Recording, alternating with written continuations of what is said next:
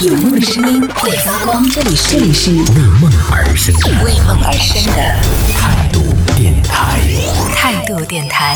这里是为梦而生的态度电台，我是男同学阿南。最近呢，在山西省的长治市有一个新闻，就是教育局呢是把裸眼视力和体重考核结果呢纳入到了中考的总成绩当中。这个消息也是引起了很多朋友的关注。这是在二零一九年的时候呢，长治市呢就宣布将会从二零二二年开始，在当地的中考当中将会增设学生综合素质评价的这样的一个五十分，其中呢就包括体重，看你的体重是不是有过重，或者说是有没有过轻，这个会占到五分。还有呢就是你的视力，你的裸眼的视力有没有近视，如果视力不好的话，可能会扣分儿。这个也是引起了很多朋友的讨论，说，哎，在中考当中，我们的视力和体重到底应不应该成为影响我们成绩的这样的一个？就你已经很努力、很努力的念书了，但是你的视力不好，或者说是你的体重超重的话，那你还是就是没办法，法呃，在就是你的身体素质这方面拿到满分。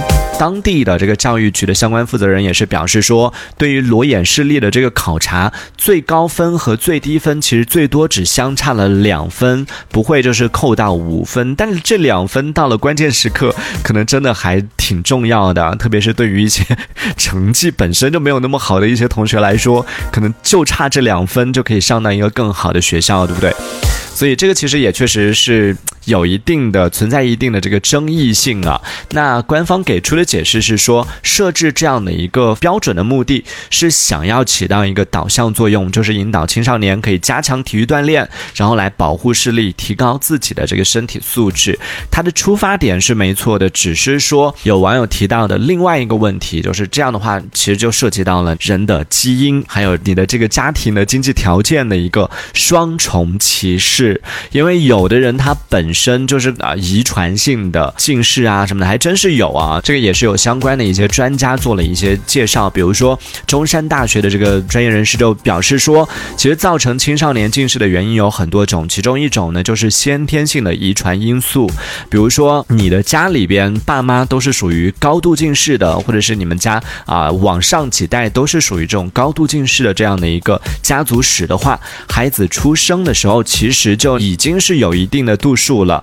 而到了六七岁的时候，就算你很保护你的眼睛啊什么的，还是会发展成为就六七岁就有可能是高度近视了。所以这样的情况，它本身就已经输在起跑线上了。那这样的话，是不是存在一定的这种不公平呢？包括也有专家说到的，像有一些意外，比如说意外事故，可能会带来一些损伤，同样也会造成病理性的这种近视。那如果因为这样的一些原因去扣他分儿的话，对他来说其实也是不公平的，也确实是某一种歧视啊。所以关于这个问题呢，在网上也是引起了很多朋友的一些这个热议啊，也炒上了热搜。之后呢，没办法，官方的这个教育局的相关负责人只能够出来说了，他们这个其实也不是也不是一刀切的，其实也是视情况而定。比如说啊，有先天性的这种近视，或者是因为意外事故导致的裸眼视力受损，以及吃一些含有激素的药物导致自己过于肥胖的这这个学生呢，你是可以去请这个专业的医疗机构开具相关的证明，在他们核实了证明之后呢，是可以得到五分的一个满分，就不会因为你本身的这个缺陷而扣除你的这个分数。但还是让人觉得有点儿